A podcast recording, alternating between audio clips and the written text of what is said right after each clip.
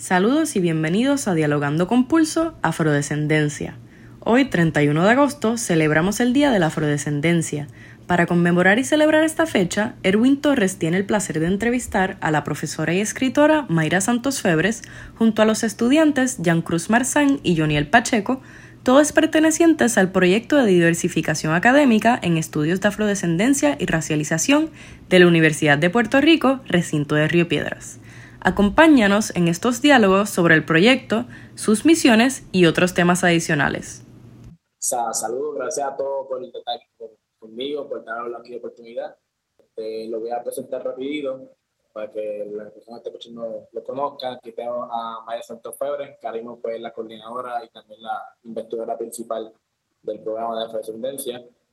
Y también tenemos a a Jean Cruz Marzán y a Junior Pacheco, que son ambos estudiantes este, de, la Universidad de Puerto Rico, internados, y también, pues, también tiene la, la beca Melo por ahí. Gracias, gracias por esta oportunidad para poder hablar de un tema muy importante como, como es pues, la presidencia, la educación racial y, y hablar el programa y lo que han hecho.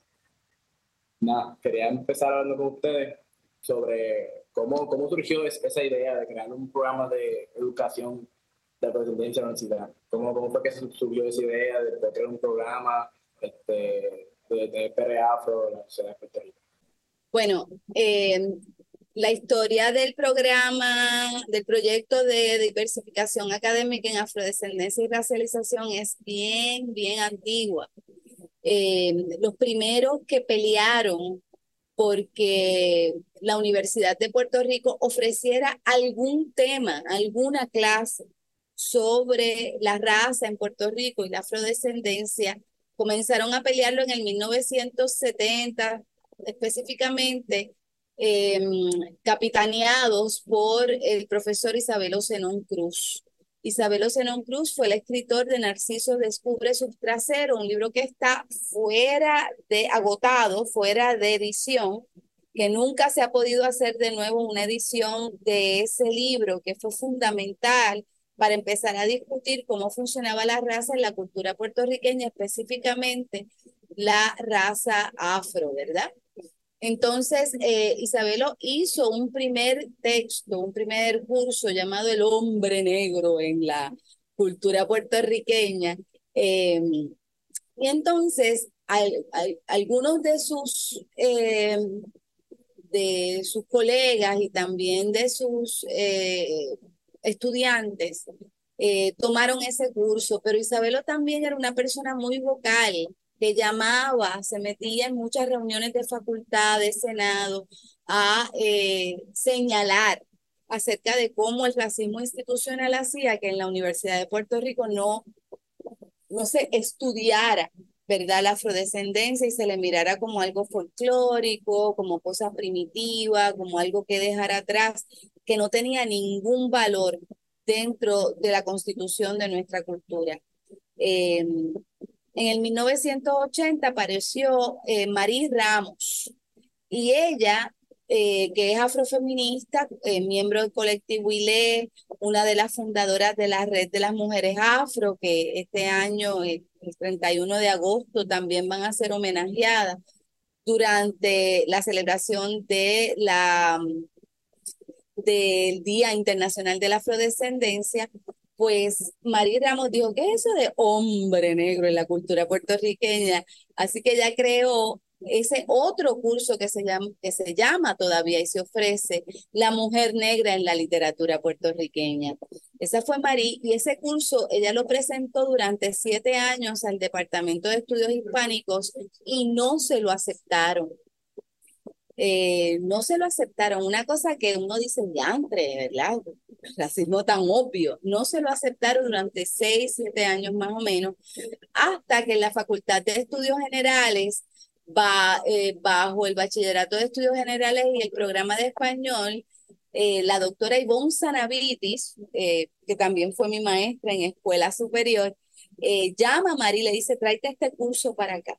Y entonces comienzan a darlo y desde, desde hace mucho tiempo, ese fue uno de los pocos cursos, uno de los cinco cursos que en todo el sistema de la Universidad de Puerto Rico, pero específicamente en el recinto de Río Piedra, se ofrecían sobre afrodescendencia, cinco cursos nada por muchos años se estuvo trabajando desde Estudios del Caribe, el Instituto de Estudios del Caribe, desde música, algún curso que dijera, pues es literatura caribeña para meter a dos o tres negros, este, música caribeña para meter a dos o tres, pero era por debajo del radar.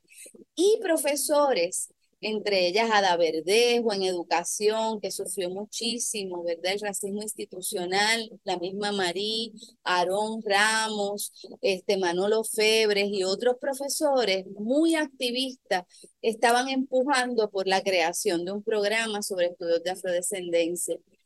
Eh, entonces llego yo. Yo andaba por otro lado, porque estos programas es, ocurrían en generales y eh, y, sobre todo basados en ciencias sociales, ¿no? En estadística, sociología, con eh, eh, eh prejuicio, eh, en todos esos espacios. Y yo venía de otro lugar que era de las humanidades. Entonces matan a George Floyd. El asesinato de George Floyd, yo, yo venía haciendo cursos, uno que otro curso sobre literatura puertorriqueña, le metía raza, trabajaba asuntos de raza, eh, se tardaba muchísimo en aceptarme mis cursos y yo no, yo no me daba cuenta que eso era ya tradición en la UPR. De repente me entero, después de, de George Floyd, yo eh, caigo como media histérica, como estábamos todos durante la pandemia en esos tiempos, y llamo al rector, al entonces rector de la Universidad de Puerto Rico, Luis Ferrao, y le digo que yo quiero un programa de en estudio en afrodescendencia ya, o si no, yo voy a renunciar y voy a formar un revolú. O sea, estábamos ya muy cansados, todos los, los que estábamos trabajando hace muchísimos años y no veíamos, ¿verdad?, una decolonización epistemológica en la Universidad de Puerto Rico. En eso eh, me llaman y me dicen que hay unos fondos de la Ford, de la Melon Foundation, que fueron ofrecidos a la Universidad de Puerto Rico después de eh, el huracán María para diversificar nuestro ofrecimiento de humanidades y yo dije, por ahí es que me voy. Eh, yo había sido becaria de la Melon, ¿verdad? Como, como hay tantos, como son becarios Jan Cruz y Joniel Pacheco, eh, receptores de la Menon Base, pues cuando yo fui hace muchos años estudiante, eh, a mí me dieron una beca de la Melon y yo todavía tenía contactos con la Melon, así que les escribí, me dijeron que sí, que estaban interesados en darle dineros de humanidades, ¿verdad? Para los estudios humanísticos, eh, para diversificación académica en género, en raza, en humanidades digitales, todas estas cosas nuevas, y yo dije, yo quiero hacerlo en afrodescendencia. Así que así fue como empezó PRAFRO, el proyecto de diversificación académica en estudios de afrodescendencia y racialización. A este momento, ¿verdad? Nosotros hemos celebrado dos cumbres afro, que son, han sido, ¿verdad? Apocalípticas y a la misma vez este, gigantescas, ¿verdad? Con más de 75 eh, personas invitadas de todas partes de América Latina, el Caribe, eh, eh, Afroamérica y sus diásporas a Puerto Rico. Em, ¿no? Ya vamos como por 125 invitados nacionales e internacionales en dos años. Hemos hecho dos postdoctorados, uno de Pedro Lebrón y el que empieza ahora de, con Catsillarí Rodríguez trabajando proyectos de investigación para los estudios en afrodescendencia y hemos sumado unos 25 cursos. Eh, es decir, que hemos subido la oferta de cursos de un 500% en tres años eh, en estudios de afrodescendencia y racialización, más todos los otros proyectos, redes sociales, podcasts, eh, inventos de todo tipo, mentorías, ayudas a estudiantes graduados que, que nos caen. Nos cayó una de Colombia, otra de República Dominicana para hacer investigaciones en Puerto Rico. Estamos muy contentos con lo que hemos logrado, creemos que podemos lograr más, queremos más, así que en esas estamos. Ahora, hablando de Melon, ¿cómo ha sido esa alianza? También he escuchado que ahora una, Melon va a dar una, aprobó 1.8 millones para a Afro, que eso es bastante buenísimo, este, y mucho para la ciudad también. Que eso, ¿cómo, ¿Cómo eso va a ayudar a desarrollar nuevos programas, a nuevos cursos y lo más importante también, la, el desarrollo de la nueva presencia menor de descendencia? Bueno, eh, la concentración menor en afrodescendencia se aprobó el año pasado por el Senado Académico y esto fue un trabajo que nosotros ayudamos a impulsar, pero que ya venía fraguándose hacía muchos años. Así que esa concentración menor es, un, una victoria, eh, pero que nosotros queremos agrandarla, ¿no?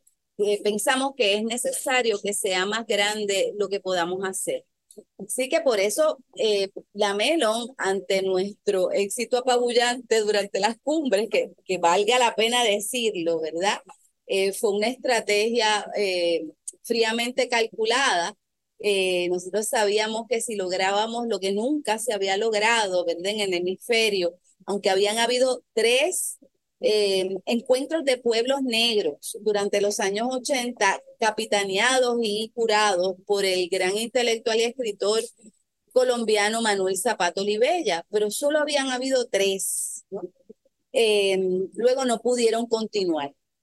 Nosotros no sabemos cuánto vamos a poder continuar, pero quedemos, ya, ya nosotros hicimos dos, vamos para el tercero y es posible que hagamos entre 5, 6, 7, 8, 9. Creemos que anualmente hay que mantener esa, esa constancia para demostrar que la producción de conocimiento por estudiosos afro-latinoamericanos, afro-latinos, afrodescendientes en todas sus diásporas, ¿verdad? Es constante y es de primer orden. Es constante y de primer orden. Nosotros no repetimos a gente, eh, cada año son más, cada año tenemos que buscar cómo traer a más gente que está interesada en llegar y, eh, y hacemos ese trabajo y además este éxito lo, eh, es gracias a los estudiantes internos de Prafro y gracias a los voluntarios eh, estudiantiles de la Universidad de Puerto Rico. Esta cumbre que es histórica, ¿no? En Puerto Rico y en la región. Esta, esta cumbre la corren los estudiantes. Yo quiero que eso se sepa mil veces, lo voy a volver a decir, ¿verdad? Esta cumbre la corren los estudiantes y para nosotros es muy importante que así sea, porque primero que, que, que se nota, para que se note la capacidad de nuestro estudiantado y cómo se les subutiliza. Digo, nosotros los explotamos un poco, pero cómo se les subutiliza. Estas personas son capaces un grupo de, de, de, voluntarios eh, eh, chamacos, ¿verdad? Que la gente siempre dice que la juventud está perdida. Es esa misma juventud la que corre una cumbre internacional en afrodescendencia, desde las personas que organizan el grupo de voluntarios hasta las personas que organizan eh, la documentación, las redes sociales, las personas que llevan los paneles, las personas que conducen el Foro Joven contra el Racismo con 500 estudiantes de escuela pública, las personas que eh, ayudan a la investigación de profesores para que se hagan cursos, las personas que proponen cursos eh, para que se hagan, ¿verdad? Porque a veces uno está vieja y no se da cuenta de cuál es la necesidad de los cursos en estos momentos históricos. Esto eh, lo capitanean los internos, las internas les internes, los estudiantes, la, la fuerza estudiantil de, de eh, así que renovamos propuesta, nos dieron 1.8 millones, el doble y un poquito más. Eh, como ustedes ven, nosotros queremos más y siempre vamos por más. Eh, y entonces ahora vamos a hacer un archivo virtual afro eh, para reforzar la investigación. Ya tenemos los cursos, ya lo que quedan son dos o tres y organizarnos para crear un programa de estudios como el programa de género, que de hecho le quitaron el programa y lo convirtieron en una concentración menor. Ya en tres años nosotros queremos una concentración menor, pero estamos trabajando para convertirnos en programa. Eh, para eso necesitamos reforzar la investigación y queremos que Puerto Rico sea sede de investigación en estudios de afrodescendencia y racialización, así que estamos creando una revista virtual y también un archivo virtual que recoja las investigaciones de las personas que invitamos, pero también que recoja no tan solo textualidades, sino materialidades, es decir, fotos de representaciones de arte visual, de comunicaciones, entrevistas, este, películas, todo lo que nosotros también ofrecemos en la cumbre, performance, danza, todo lo que nosotros hemos poco a poco empezando a encontrarle, ¿verdad?, concierto dentro de la cumbre afro. Y además de las cumbres que son todas grabadas, ¿verdad?, por stream, y que uno las puede ver en su enteridad, por completo, eh, en nuestro canal de YouTube. Eso es interesante esta conversación, es algo importante que todo el mundo, incluso los estudiantes y todo Puerto Rico que escuchar. Y lo importante para la ciudad de Puerto Rico es este programa y estos estudios. Pues nada, gracias, gracias Mayra por esa gran conversación. Esto es muy importante tener este diálogo aquí entre nosotros y que todos los estudiantes pues, puedan escuchar esto. Nada, para darle una oportunidad a voces talentosas de la universidad, que se tienen mucho por contar este, eh, hablando de Jan y con Johnny, eh, ¿cuál es su opinión respecto a la educación racial en Puerto Rico, en el sistema universitario y qué falta por, desarrollar? Yo sé que es un tema muy importante que tenemos que hablar mucho más celebrando lo que es el, Día Internacional de la Afrodescendencia y sé que es un, problema que pasa en Puerto Rico diario y que falta educación. ¿Qué ustedes opinan qué falta? Mira, eh, primero que todo, buenas noches. Gracias por esa pregunta, porque de hecho siento que desde que comenzamos la universidad han habido muchos diálogos en el recinto sobre qué es la raza, qué es racismo. Incluso he escuchado a personas afirmar que el racismo no existe. son cosas que se viven, se escuchan y se experimentan en el recinto de repente de la Universidad de Puerto Rico, ¿no? Y creo que es bien importante resaltar lo que dijo Mayra de que hemos estado celebrando, hemos estado haciendo un trabajo pero como también hablamos nosotros en el foro que tuvimos con Corredor Alto, eh, titulado Universidad Paquien, no se trata solamente de visibilizar y de celebrar o de conmemorar, sino también de crear unas acciones, ¿no? Y es bien importante entender que aunque sí estamos creando unos cursos de raza, selección y afrodescendencia, pues Paquien son estos cursos. Eh, es para que todo el mundo pueda aprender la gente se pero es primordialmente para la gente negra, para estas personas que han tenido unas experiencias y nunca han podido nombrar para que puedan tener unas herramientas epistemológicas y unas herramientas epistemológicas alternas y decoloniales a lo que es la universidad, ¿no? Yo siento que estamos haciendo un trabajo sumamente importante, crucial, estamos diversificando, y no solamente diversificando, estamos desmantelando los sistemas de conocimiento que son canos en la academia y que nos violentan constantemente, pero también pienso que dándole más color a la pregunta, pues hay unas acciones que debemos tener y estas son insertar a más comunidades negras y, personas no blancas en la universidad. Estamos creando estos conocimientos, estamos invitando a gente, pero nosotros mismos, ¿verdad? Y que la mayoría de las personas dentro del programa somos personas negras, nos damos cuenta de que hay una deficiencia de personas negras en el recinto. Nuestros profesores negros se nos están yendo. Los pocos profesores negros que hay están viviendo una violencia que les están obligando a irse. No hay estudiantes negros en la universidad. Yo he sabido ser el, el, único una de las dos, tres personas en un salón de 30 estudiantes. Como que, y estamos viendo de que pues estamos teniendo los conocimientos, pero aún así, creando estos conocimientos, estamos batallando contra un racismo sistemático que sigue latente y que mientras por un lado nos permite crear estos conocimientos, busca que nos condicionemos a, pues, vamos a suavizarlo, no, no vamos a llamarle antirracismo, vamos a llamarle eh, racialización o raza, ¿no? Eh, ¿Verdad? pues mientras por un lado estamos creando unas cosas, nos estamos encontrando con otras batallas y unos obstáculos que nos están impidiendo estar en estos espacios. Así que pienso que, tal y como dijo Maya, hemos logrado mucho, pero la lucha no acaba aquí. Así que, ¿verdad? El trabajo que estamos haciendo es para todos, especialmente para la gente la gente no blanca, Y pues sí, creo que esa es mi opinión. Muchas gracias, Daniel, por esa palabra importante. No sé si Jan quiere comentar algo al respecto o piensa lo mismo que yo. Pues mira, yo resueno muchísimo con, con Joniel. Sí, quizás podría hacer el hincapié, ¿no? De que cuando hablamos de lucha antirracista, muchas veces pensamos que esa lucha únicamente le toca a las personas que somos evidentemente negras o afrodescendientes. Tenemos que reconocer, ¿no? Que el antirracismo es una lucha que nos toca a todos.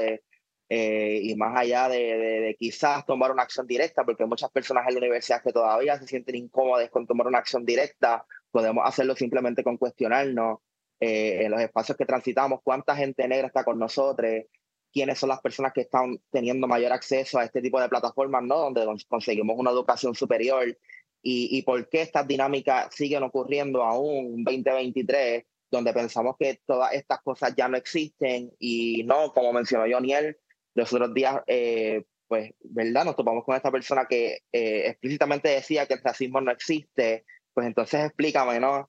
porque este tipo de dinámicas todavía siguen ocurriendo si, si supuestamente el racismo no existe y el racismo no existe en Puerto Rico. So, sí, haría, haría hincapié en eso, ¿no? De, de, seguir cuestionándonos por qué estas dinámicas siguen ocurriendo y reconocer que la lucha antirracista es una cosa de todos, no una cosa de ciertas personas sí y otras no. Y me parece una interesante conversación, este, porque esto es un problema diario, se ve en las redes sociales, se ve en la calle, el problema racial en Puerto Rico, que si no hay racismo, que sí, sí hay racismo, este, pero sí es importante comenzar con la educación. Yo sé que estamos con este programa andando por un buen camino, yo sé que quedan muchos proyectos por celebrar, yo sé que van a seguir haciendo un buen trabajo por la educación este país. Este, hablando de proyectos, yo sé que ya tienen, alguna idea, pero además de la idea establecida, ¿qué otros futuros proyectos desean realizar para el programa o qué ideas quieren este, más allá, qué, dónde, dónde, más quieren llegar al programa de PR Afro y este, cuáles son sus su metas a largo plazo con el programa? Si Jan y Joniel quieren responder eso o quieren dar oportunidad a Mayra también de responder, entiendo que ambos tienen su, su idea vamos a dar una oportunidad ya de Joniel que pueda responder esta pregunta y luego le damos espacio a Sí, pues mira, por lo menos desde nosotros, ¿verdad? Que eh, vendríamos siendo quizá la representación estudiantil dentro del programa. Desde nuestros esfuerzos, pues ya estamos contemplando crear otros espacios para los mismos estudiantes, quizá no necesariamente dentro del mismo programa, pero con cosas que van alineadas a nuestra misión y visión. Eh, en la universidad eh, no vemos tanta representación de personas que eh, se vean como nosotros, así que dentro de ese mismo accionar, ¿verdad? Contemplamos crear espacios para nosotros en donde podamos discutir, ¿verdad? Algunos puntos en agendas que podamos acatar. dentro de eso, pues lo que estamos proponiendo y visualizando es la creación de una organización estudiantil de estudiantes evidentemente negros y afrodescendientes en el recinto, en donde podamos, pues, se me está yendo la palabra, pero donde podamos conspirar, ¿verdad? Donde podamos conspirar, donde podamos hablar y entablar estas conversaciones en donde podamos reconocer las problemáticas a las que nos estamos enfrentando día a día, tanto en los salones de clases como en otros espacios dentro del recinto, y pues darnos, ¿verdad? Ese acompañamiento que muchas veces estamos necesitando, ¿no? Siendo las únicas eh, personas en el recinto que pues son racializadas como cuerpos no blancos y que muchas veces nos enfrentamos a otro tipo de violencia, ¿no? Eh, tanto dentro como fuera de la universidad? Pues mira, en mi caso, ya, ya mencionó algo un poquito más a, nivel comunitario y estudiantil. Yo siento que el programa tiene una visión bien grande. Y nosotros nos hemos estado eh, incorporando en las comunidades, hemos estado dando talleres, nos hemos visitado. Pienso que PR Afro tiene un potencial sumamente grande para poder insertarse directamente en las comunidades eh, y traer personas de las comunidades a la universidad Pienso también que a largo plazo, a lo que, hemos dialogado mucho en, la oficina, pero que sabemos que tenemos mucho trabajo y que no todo el tiempo lo podemos atender todo, pero sí pienso que PR Afro a largo plazo debería insertarse más en los espacios institucionales. Sabemos que tenemos una ley que trabaja con la discriminación de raza, sexo, género, orientación sexual, religión, etcétera, etcétera, pero tenemos una, unas leyes, ¿verdad?, que atienden unas discriminaciones específicas, pero la Universidad de Puerto Rico no tiene leyes que atiendan la violencia antinegra. Y sabemos que tanto profesores como eh, empleados no docentes como estudiantes negras vivimos una violencia bien específica que es muy violenta. Así que eso que tenemos la oportunidad y el espacio para poder darle pushing ¿verdad? A, una, a una forma más institucional. Y pienso que también seguir aspirando a crear métodos académicos. No nos tenemos que quedar solamente en una concentración de. Debemos aspirar a tener un bachillerato, debemos aspirar a tener maestrías y doctorados y postdoctorados si es posible.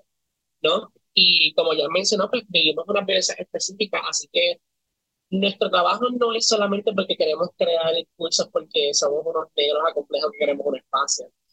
Los cosas que estamos creando responden a unas realidades que vivimos en, en la universidad, en la calle, en los trabajos, en los espacios familiares, religiosos, comunitarios y en todos nuestros ámbitos de vida. Así que a largo plazo yo lo que lo puedo resumir en transformación. Pienso que Pega Real tiene mucha capacidad para transformar y crear liberación. Mm, maravilloso lo que estás diciendo, Jan y Joniel. Yo siempre me quedo anonadada cada vez que les oigo eh, y se me llena el pecho de orgullo, eh, así como gigante, me siento bien grande. Gracias, gracias. Eh, también nosotros necesitamos y queremos potenciar tres cosas bien, bien específicas a un futuro cercano, mediano y, a largo plazo. Al cercano queremos eh, crear un archivo virtual con una eh, revista virtual en afrodescendencia que pueda recoger todo ese, todo ese trabajo que está diseminado y a la misma vez dar oportunidades. Todos nosotros que hemos estado haciendo eh, o sea, todas las personas que hemos estado trabajando en Prafro sabemos lo difícil que es encontrar las referencias, los libros, eh, todo lo que, lo, que, lo que nos compete. Y no es que no esté, es que está disperso por todas partes y muy pocas veces bajo una rúbrica que diga afrodescendencia. O sea, tienes que estar buceando en diferentes mares para poder llegar a ese lugar. Así que eso es una de, nuestros, de nuestras metas a, a, a, a prontas, ¿no? A un, a, un, a un plazo inmediato. Otro de nuestros plazos, eh, metas a largo plazo y a mediano plazo, es eh, en la segunda cumbre afro firmamos un acuerdo de colaboración con el Departamento de, de, de Educación de Puerto Rico eh, y entonces, para crear un plan de protocolo contra el racismo en las escuelas, ¿verdad? Y la afirmación de la, de la afrodescendencia contra el bullying racial. Recordemos el caso de Almayadira eh, en Carolina y recordemos, ¿verdad? Otros casos de bullying eh, que han llegado de agresión racial increíble, como la de Dorado Academy, de un chamaquito que llegó con una, un bolso lleno de armas, ¿verdad? Un niño de 10 años en quinto grado diciendo que iba a matar a todos los negros de su escuela. Eh, también lo que ocurrió con la escuela de Corozal, en donde se regó por redes sociales que la manera de, de acabar con el racismo era matando a todos los negros. Esto está pasando en nuestra juventud más temprana. O sea, esto está pasando en nuestra juventud más temprana. Por lo tanto, tenemos que eh, prestar oído y encontrar protocolos para proteger y para crear eh, educación antirracista en las escuelas. Así que nuestro mediano plazo es asistir, ayudar al Departamento de Educación con nuestros 25 cursos. Ahí hay modelos que atenuar y nuestros materiales de investigación eh, virtuales, libres de costo para todo el mundo. ahí va a haber materiales para poder crear currículos de enseñanza antirracista e integrar la afrodescendencia en un estudio transdisciplinario de todas las materias. Eso nos importa muchísimo. Y por último, nosotros necesitamos, este país necesita, insisto, sigo diciéndolo por radio, televisión, eh, cartas del tarot, eh, mediunidades, por todos los medios posibles, eh, sigo diciendo que este país necesita un protocolo legal contra el acoso racial. O sea, cuando a ti te violentan en el trabajo, digamos, por razones de género, pues tú tienes a dónde ir. Eh, cuando a ti te violentan también en el trabajo, pues tú vas a la unidad antidiscrimen del Departamento del Trabajo y haces una querella. Si encuentras la unidad antidiscrimen, porque está como que bien escondida, eh, y como no dice raza, es difícil llegar. Pero si a ti te pasa lo que le está pasando a la familia de Canóvanas, ¿verdad? Que hay un acoso constante por años con, de una vecina. Entonces están tratando de, de llegar a crear algún tipo de caso a través de acoso de ruido. O sea, es un acoso racista y sin embargo no hay leyes ni protocolos para poder defenderse. Y ahí es donde se ve el racismo sistémico más terrible. El problema no es que a mí me digan negra sucia.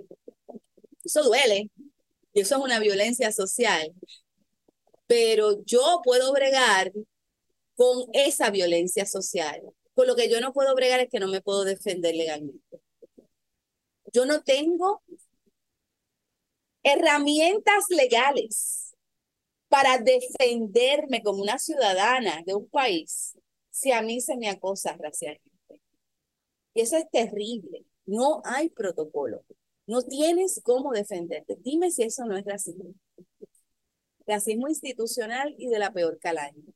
Entonces, esas esas, esos proyectos que se pueden hacer laboratorios con la escuela de Derecho de la Universidad de Puerto Rico, que hemos estado haciendo, intentando hacer y, y haciendo laboratorio con el Instituto, la, la, profesora Isar Godró, ¿verdad? Con el Instituto de Estadísticas y creando eh, herramientas para hablar del racismo puertorriqueño y cómo medirnos mejor en los censos y demás. Nosotros iniciamos una con este, la misma Universidad de Puerto Rico que vamos a seguir empujando para que se haga un censo de personas negras, evidentemente negras o, o afrodescendientes, en estudiantes, eh, eh, personal docente y personal no docente, eh, para saber cuántos somos, porque vemos, pero no somos, y dónde estamos, en qué lugar estamos, por dónde entramos y por dónde transitamos en la Universidad de Puerto Rico. Esa información es necesaria y otra de las cosas que nos interesa mucho es pelear por la segregación de data. En Puerto Rico no se segrega la raza, la data por raza. No tenemos números. No podemos este, defendernos y no sabemos dónde, cuántos somos ni dónde, ni podemos probar un racismo sistémico que nos pone en unos lugares y en otros no. ¿Cuántos decanos, cuántos profesores, cuántos estudiantes de qué facultades cuántos docentes, cuántos no docentes, cuántos miembros trabajan en el Banco Popular de la Universidad de Puerto Rico, allí en el recinto, que sean afrodescendientes. Así vamos a saber cuántos somos, cómo se nos imagina, cómo no, y qué podemos hacer para crear un espacio de mayor eh, justicia e integración. Esas son nuestras misiones.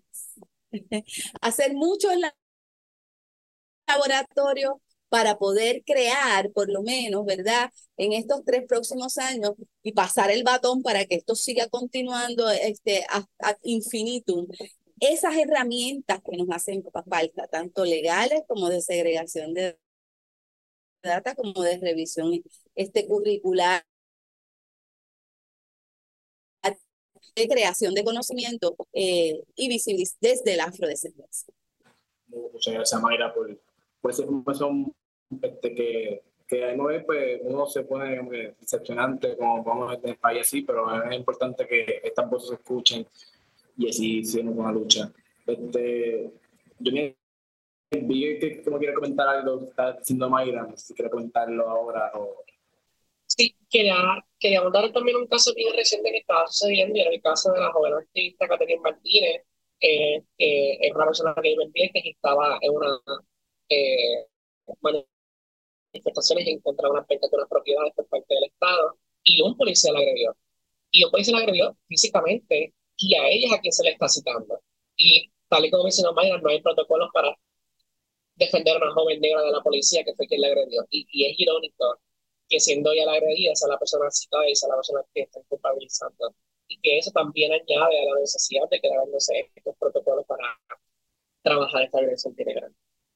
Nada, aquí en Pulso, que vamos a preguntarle a ustedes, eh, ¿por qué se conmemora el Día de la Persona Descendencia, que es el 39 de agosto, y cuál es su importancia de este día tan, ¿verdad? A raíz del diseño de la afrodescendencia que empezó en el 2014 y que se termina el año que viene, en el 2024, se escogió ese día como el Día Internacional de la Afrodescendencia y en Puerto Rico no se celebraba. No se celebraba, no se celebraba, tú tratabas de que se celebrara y no se celebrara. Entonces entró al Senado la senadora honorable Ana Irma Rivera Lace que tenemos que estar donde se toman decisiones, porque si no estamos donde se toman decisiones, estas cosas ocurren, pero no se hacen praxis, no se hacen carne en nuestros países. Em, con ella estuvimos trabajando también por eh, que todos los años en el Senado se, celebrara em, el Día Internacional de la Afrodescendencia. Con, con ella estuvimos trabajando en Prafro para recibir y crear el memorando en apoyo a la ley PS 24, eh, eh, una ley que se firmó en el 2021, sí, en el 2021 para declarar eh, la semana, la tercera semana de marzo como la semana para la erradicación del racismo y la afirmación de la afrodescendencia, justo la semana en que hacemos la cumbre afro todos los años, o sea que trabajamos conjuntamente con el Senado de Puerto Rico eh, y con el Departamento de Educación y con los institutos de, de estadística y con cualquier otro espacio en donde tengamos personas, ¿verdad?, con las que podamos crear alianzas. Eh, Prafro no es un programa universitario. Prafro es un movimiento social, un movimiento político, un movimiento de justicia social, es un movimiento antirracista, porque eh, es importante entender qué es la UPR, qué es una universidad del Estado. Las universidades del Estado difieren de las universidades privadas, ¿verdad? Em, en una cosa, y es que eh, las universidades del Estado estamos metidos dentro de los procesos políticos y sociales del Estado en que vivimos. Estado de esquizofrenia muchas veces se llama el Estado libre asociado, que no es ni libre ni asociado de Puerto Rico. Y es Estado tampoco. Pero estamos inmersos en esa textura. Y por lo tanto, lo que le pasa al país, ¿verdad? Muchas veces en la UPR resuena muchísimo porque somos de hecho una caja de resonancia de los problemas que se dan en el país. Yo no estoy diciendo que las universidades públicas son mejores que las privadas, no estoy diciendo eso. Eh, sí estoy diciendo que la Universidad de Puerto Rico tiene un rol extra y es el rol de, eh, de, de como sociedad civil, ¿verdad? Como sociedad civil, porque esto no estamos hablando de política desde la perspectiva de los partidos políticos, sino de la polis, de la sociedad civil que nosotros somos y cómo vamos construyendo el país que queremos. Eh, y eh, los estudiantes son entran de lleno a ese trabajo de configurar un país. Así que Prafro es, em, quiere servir de instrumento para la configuración de un país antirracista, em, un país inclusivo donde se respeten todas las diversidades y todas las interseccionalidades, porque una persona negra no es nada más que negra. Una persona negra tiene género, tiene orientación sexual, sufre muchas marginalidades a la vez y hay que entender esas marginalidades. Y por eso es que los estudios eh, de afrodescendencia son estudios universales o pluriversales y también son estudios eh, que llevan a declaraciones como esta de la ONU de eh, escoger y celebrar un Día Internacional de la Afrodescendencia como es el 31 de agosto. Nos sumamos al mundo entero en esta em, lucha, en, esta, en este sueño también eh, por vivir en un mundo donde quepan muchos mundos. Y aquí estoy citando a, a uno de mis poetas favoritos, el subcomandante Marcos, eh, del Ejército de Liberación Nacional Zapatista de Chiapas. Me encanta, me encanta. Este, nada, me gustaría, este, antes de terminar este, este espacio que estamos hablando, hacer una pregunta a Jan Juniel, que sería la, la última para tener con este espacio. Y sería, ¿cómo ustedes como jóvenes universitarios, qué consejos le pueden dar a los estudiantes para que se integren conocer y aprender sobre temas raciales y culturales que acontecen en el país de aquí en Puerto Rico? Pues mira, yo voy a dividir mi consejo. Eh, no es por segregar, pero vamos a segregar. Mi consejo para los jóvenes blancos universitarios es que se callen, escuchen y asuman la responsabilidad como personas privilegiadas y blancas de entender su privilegio y de ser empáticos y asumir la lucha que les toca. Y para la gente negra, gente bella, gente hermosa, les cito a Audrey Lorde, eh, esto es bien masticado porque no me acuerdo de la cita tal, tal y, y, como es, pero recuerdo una vez haber leído Audrey Lorde cuando ella habla de las violencias que vivía como mujer de piel negra. Y ella hablaba sobre el poder que tenía la y la palabra.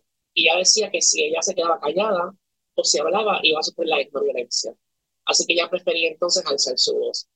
Nosotros sabemos las cosas que vivimos nosotros sabemos las cosas que hacen falta y no podemos permitir que continuemos en este mismo círculo de violencia.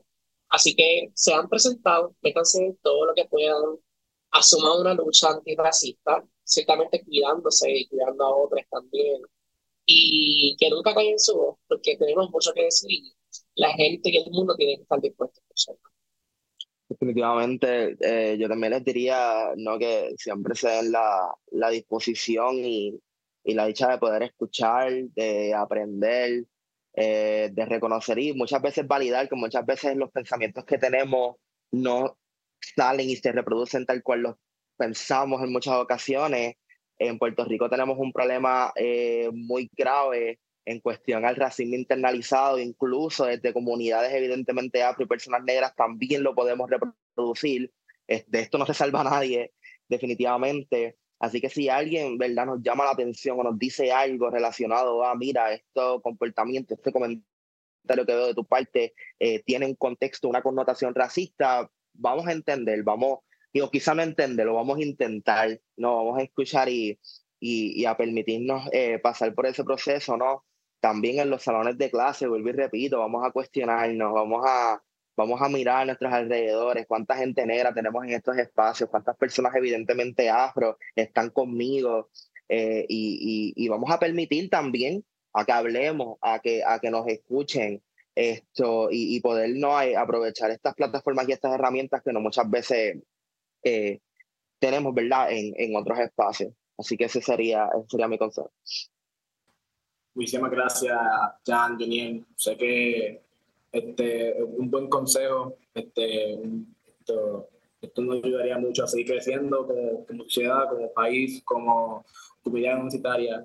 Este, así, y días como este, 31 de agosto, es un día importante para seguir aprendiendo.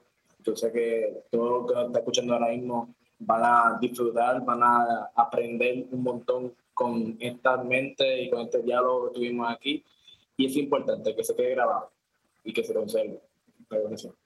Este, gracias, Mayra Santos, gracias, Jan, gracias, Joniel, por estar en este espacio aquí, por estar con, con nosotros aquí, este, y espero que se pueda, que se pueda repetir esta, oportunidad nuevamente.